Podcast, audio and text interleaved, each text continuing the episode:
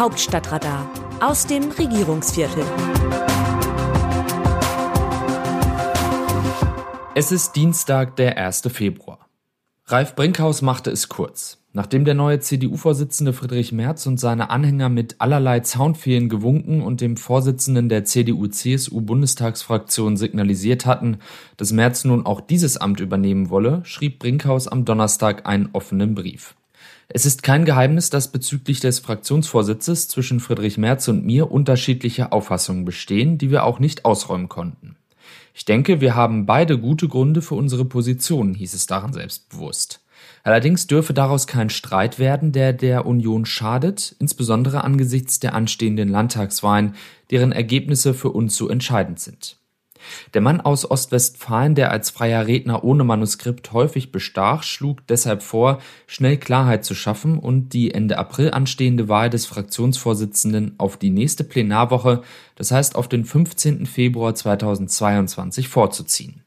Zugleich bat er die Abgeordneten darum, den neuen Fraktionsvorsitzenden so zu unterstützen und zu tragen, wie auch ich von der Fraktion unterstützt und getragen worden bin.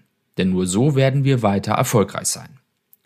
Gewiss, der 53-Jährige hatte seinen Vorgänger Volker Kauder im September 2018 so mitleidlos abgelöst, wie Merz jetzt ihn ablöst und dieser wiederum vor fast 20 Jahren von Angela Merkel abgelöst worden war. Gewinnen und Verlieren hängen in der Politik eng zusammen. Zuweilen sind die Verlierer von heute die Gewinner von morgen und umgekehrt. Vorausgesetzt, sie halten lange genug durch. Für Brinkhaus gilt freilich, schnörkelloser und eleganter kann man Eindruckzug kaum vollziehen. Nur wenige Spitzenpolitiker kriegen das so hin.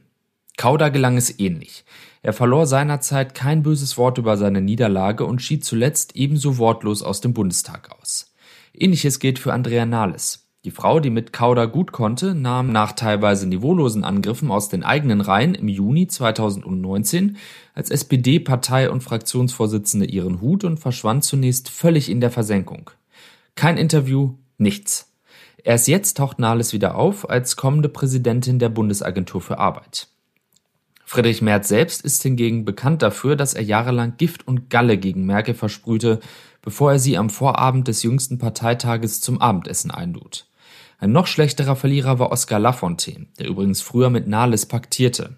Nach seinem Rückzug als SPD-Chef und Bundesfinanzminister 1999 gründete der Napoleon von der Saar mit der Linken sogar eine neue Partei, nur um den Genossinnen und Genossen zu schaden. Genutzt hat es übrigens nichts. Die SPD regiert im Bund jetzt wieder ohne Lafontaine und die anfangs ruhmreiche Saarlinke dümpelt vor der bevorstehenden Landtagswahl knapp über der 5%-Hürde. Aus dem Wörterbuch Politsprech Deutsch. Ich bin Omid Nuripur. Als Student habe ich gekellnert, heute kann ich besser kochen als Lars Klingbeil und Friedrich Merz. Ich bitte um euer Vertrauen. Omid Nuripur, gewählter Vorsitzender der Grünen. Kanzler Gerhard Schröder zeigte, wenn es Not tat, gerne mal, dass er auch Macho kann. Berühmt geworden ist nicht nur Schröders Attacke auf seine Nachfolgerin Angela Merkel am Abend seiner Wahlniederlage im Herbst 2005 nach dem Motto Sie wollen Kanzlerin werden? Bekannt ist ebenfalls, dass er die SPD zuvor als Koch und die Grünen als Kellner bezeichnet hatte.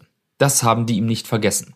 Der neue Grünen-Vorsitzende Omid Nuripur zahlte es den Sozialdemokraten nun beim Parteitag humorvoll heim, als er sagte, er habe als Student gekellnert und könne heute besser kochen als Lars Klingbeil und Friedrich Merz. Zwar ist der Satz was für politische Feinschmecker, aber er ist nicht minder eine Kampfansage.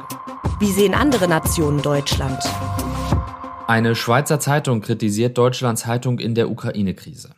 Das Land bezahlt ein Feldlazarett und schickt 5000 Helme in die Ukraine, wie die SPD-Verteidigungsministerin diese Woche stolz verkündete. Das klingt wie ein schlechter Witz und er klingt noch schlechter, wenn man weiß, dass die Ukraine um 100.000 Helme und ebenso viele Schutzwesten gebeten hatte.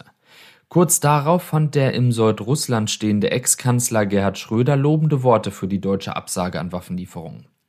Sehr geopolitischen Analphabetismus wird in Deutschland gern als gelebter Pazifismus gerechtfertigt, was man eingedenk der jüngeren Geschichte ja auch nachvollziehen kann. Nur, die Zeiten haben sich geändert. Deutschland ist längst nicht mehr nur wirtschaftlicher Riese, sondern auch in der Selbstwahrnehmung eine europäische Führungsmacht. In der Stellung handelt auch, wer nichts tut. Es gehört zu den strategischen Zielen des russischen Machthabers, Europas Einheit zu unterminieren und einen Keil zwischen Europa und die USA zu treiben. Dass der gut gemeinte deutsche Pazifismus genau dieses Ziel befördert, ist die bittere Pointe daran. Zum selben Thema schreibt eine polnische Wirtschaftszeitung, soll ich's wirklich machen oder lass ich's lieber sein? So fragte in den späten 90er Jahren die deutsche Hip-Hop-Band Fettes Brot. Die Antwort auf die Frage lautet Jein. Eine Kombination der Worte Ja und Nein. Vielleicht hat sich auch die heutige deutsche Außenministerin Annalena Baerbock einst als Schülerin auf einer Party zu diesem Lied amüsiert. Es ist zu bezweifeln, dass zu seinem Rhythmus der damals 40-jährige Olaf Scholz getanzt haben dürfte. Aber wenn man auf Berlins gegenwärtige Außenpolitik guckt, dann hat man den Eindruck, dass die Bundesregierung zu den Fans von Fettes Brot gehören muss. Vielleicht hören Sie den Hit Jein sogar bei der Kabinettssitzung. Das Autorenteam dieses Newsletters meldet sich am Samstag wieder, dann berichtet meine Kollegin Christina Dutz. Text Markus Decker, am Mikrofon Dennis Pützig.